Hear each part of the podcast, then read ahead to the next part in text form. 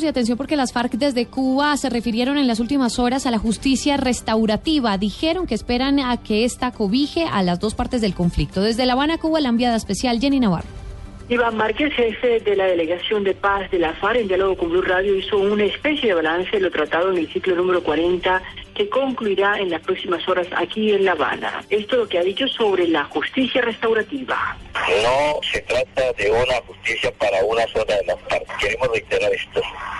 El proceso de La Habana no es un proceso judicial contra la FARC. Este es un proceso que busca, a través del acuerdo político, una solución al problema de la larga confrontación que vivimos los colombianos.